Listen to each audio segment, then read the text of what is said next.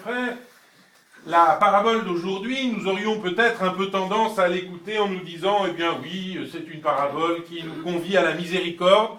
Bref, rien de très nouveau. Euh, nous, bien entendu, nous ouvrons nos oreilles, mais euh, pensons qu'il n'y a euh, rien à retirer de particulier de cette parabole. Et pourtant, et pourtant, je ne sais pas vous, mais moi, quand je lis ce texte, j'ai un petit malaise qui me fait comprendre qu'il y a quelque chose que je n'ai pas compris. Et en tout cas, que le texte va beaucoup plus loin qu'il n'y paraît. Quand on lit, quand on relit, on se rend compte que ce qui est un petit peu difficile à passer, c'est que la miséricorde, ben, nous on pense que la miséricorde c'est plutôt bien, mais en option. Et là, c'est pas en option la miséricorde, c'est en justice qu'est due la miséricorde. Et celui qui ne fait pas miséricorde à son collègue, à son frère, à son égal, eh bien, il est, euh, il est condamné. Il se trouve effectivement condamné. Quand j'étais au séminaire à Ecône, le, le, professeur de théologie morale, et M. l'abbé ici présent, qui vous attend pour les confessions, je pense, reconnaîtra tout à fait ce genre de thématique, euh, nous disait, euh, eh bien, il y a ce qui est dû en justice et ce qui est dû en charité.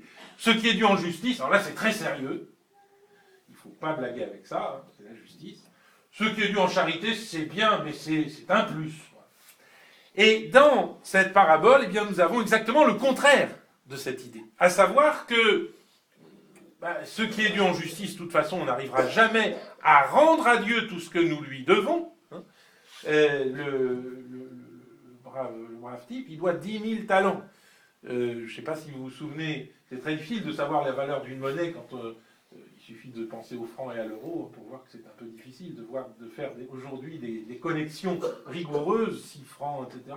Les talents aussi, c'est difficile. Mais quand vous avez la parabole des talents, où on vous dit que le maître confie 5 talents, puis 2 talents, puis 1 talent, c'est toute une fortune qui est confiée dans cette parabole des talents euh, euh, aux, serviteurs du maître, qui sont vraiment des gérants de sa fortune. Donc 10 000 talents, c'est une somme exorbitante. Je, ne chercherai pas à donner un, équivalent, puisqu'encore une fois, il est très difficile de donner des équivalents monétaires, mais euh, je crois qu'on peut dire que c'est une somme, j'allais dire absurde, qui, on ne peut pas rendre. Un peu comme M. Kerviel doit une somme absurde. Voilà. Euh, voilà, je vois que vous comprenez. Ben, c'est ça. Euh,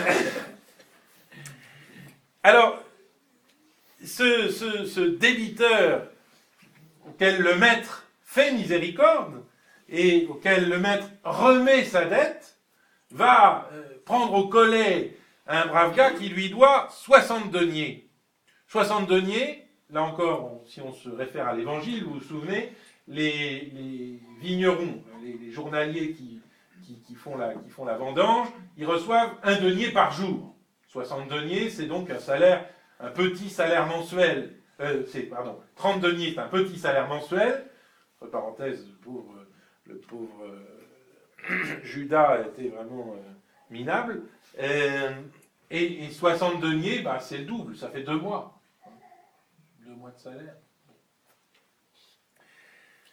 Donc, euh, deux mois de salaire, c'est une somme. Enfin, c'est pas une somme épouvantable. Eh bien, cette, euh, cette somme, il faut, il fallait, non pas forcément d'ailleurs que, euh, que le collègue considère que cette somme n'existe pas, et que, mais il fallait en tout cas qu'il fasse miséricorde, qu'il reçoive miséricordieusement celui qui lui doit euh, cet argent. Et s'il n'est pas capable de miséricorde, eh bien Dieu, qui nous fait miséricorde, à, nous tous, lui rappelle qu'il n'est pas dans la note.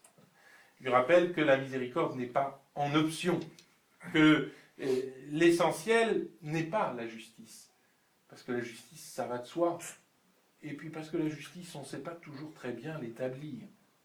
Les justiciers qui croient toujours que euh, ils ont le monopole de l'idée de justice, la plupart du temps, ils oublient un certain nombre de variables dans leurs calculs. et il ne voit pas, euh, et pour voir très clairement la justice sur un point, il ne voit pas une justice plus générale qui euh, les obligerait à être moins insistants. Il n'y a rien de pire, il n'y a rien de plus injuste, quand on y réfléchit, que les justiciers.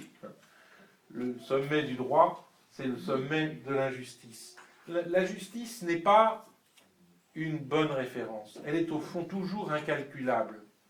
Et c'est pour ça que nous ne devons pas nous fonder sur la justice. Le poète de Martigues disait euh, justice le plus balance le plus faux des symboles divins. Balance le plus faux des symboles divins. Nous croyons que Dieu va faire justice, mais Dieu ne fait pas justice avec nous. Dieu nous fait toujours miséricorde. Dieu est toujours dans la position de celui qui donne. Ne croyons pas, n'établissons pas au ciel la justice que nous voudrions à tout prix faire régner sur la terre, sans beaucoup de succès et toujours en nous trompant dans nos calculs. La justice n'est donc pas la référence. Ce qui est la référence pour Dieu, c'est la miséricorde. Parce que Dieu lui-même fait miséricorde et qu'il veut nous voir agir de la même façon. Encore une fois, la miséricorde ne, signifie pas qu'il n'y a pas de dette. La miséricorde ne signifie pas l'absence de la justice. Parce que, alors, vous savez, c'est... Euh, voilà encore un autre exemple dans l'actualité. On considère que les pays émergents, ou en voie de développement plutôt, euh, ont droit à ce qu'on annule leurs dettes. Parce que, de certaines façons, comme ils ont été colonisés, nous leur sommes redevables de l'épouvantable retard qu'a constitué pour eux la colonisation. Et il y a toujours cette espèce d'idée qu'il faut annuler la dette. Bon, dans l'Évangile, en tout cas dans ce, dans ce passage, il n'est pas dit littéralement que euh, celui qui se voit euh, débiteur de 60 deniers doive se voir annuler sa dette. Mais il faut en tout cas faire miséricorde à, ses débiteurs. Il faut que la justice s'accomplisse dans la miséricorde. Je ne sais pas si vous comprenez ce que je veux dire, mais euh, il ne faut pas opposer justice et miséricorde. Il ne faut pas dire d'un côté il y a la justice, alors ce qui est dû, et de l'autre côté il y a la miséricorde, c'est-à-dire c'est gratuit, tout est, euh, tout est, euh, tous les compteurs peuvent être mis à zéro et il n'y a jamais de problème. C'est pas ça. C'est qu'au fond la justice ne s'accomplit véritablement que dans la miséricorde. Et que donc il ne faut pas dire la dette n'existe pas, mais il faut dire elle doit être euh, remboursé selon la manière dont celui qui rembourse en est capable. Et il faut être capable de se mettre à la place de celui qui rembourse. Non pas en faire un irresponsable en disant t'as pas de dette, tu dois rien, mais le, responsabiliser dans la miséricorde. Et vous voyez qu'au fond, si la miséricorde est plus importante que la justice, ce n'est pas en vertu de euh, je ne sais quelle euh, opposition entre les deux, où la justice n'existerait pas et où seul existerait le devoir de miséricorde. Non, c'est que la justice ne s'accomplit vraiment. Ce fameux calcul qui est si difficile à établir, dont je vous parlais à l'instant, hein, parce qu'on oublie toujours des variables, cette justice ne s'accomplit vraiment que dans la miséricorde. Il n'y a que si on est capable de se mettre à la place de l'autre qu'on peut avoir avec lui un rapport équilibré et qu'on peut demander l'accomplissement d'une justice. La justice ne se réalisera que par et dans la charité. C'est ce que nous dit Saint Paul, vous savez, cette fameuse phrase, la charité est l'accomplissement du précepte. Le précepte est dû. Mais si vous n'avez que la, justice pour accomplir le précepte, eh bien, il sera toujours accompli d'une mauvaise manière. C'est dans la charité, c'est par la charité que, même si on n'arrive pas à le, je dirais, à, être, euh, à rendre tout ce que l'on doit à la lettre, c'est dans la charité qu'on rendra vraiment quelque chose. Voilà, je crois, euh, l'importance de cette parabole qui souligne que la, la justice est effectivement d'une nature facultative par rapport à la charité. Seule la charité accomplit la justice. Seule la miséricorde permet de savoir vraiment ce que nous devons. Et encore une fois, donc faites bien attention dans les termes de la parabole, celui qui doit 60 deniers n'est absolument pas exempté de dette. Mais ce que le maître conteste, c'est l'attitude méchante de celui qui n'a pas su se mettre à la place de son débiteur et qui n'a pas su avoir avec lui un bon accord, qui l'a fait mettre en prison, lui, sa femme et ses enfants. C'est ça qui est contesté, parce que ça, ce n'est pas la justice. C'est une justice qui n'est pas juste. Voilà, je dirais, derrière, derrière cette simple parabole, toute la beauté du christianisme, qui nous permet d'accomplir le bien, non pas au nom de la justice et en faisant nous des justiciers, jamais satisfaits, mais au nom de la charité. Nos armes sont les armes de la charité.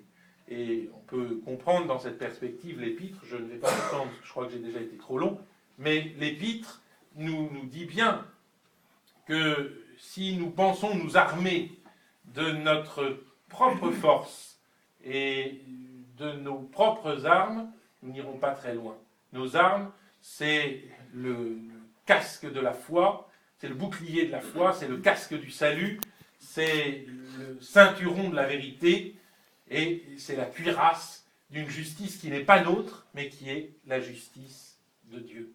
Ne confondons pas notre justice et la justice de Dieu, et sachons que la justice de Dieu ne se rend toujours que dans la charité. Au nom du Père et du Fils et du Saint-Esprit.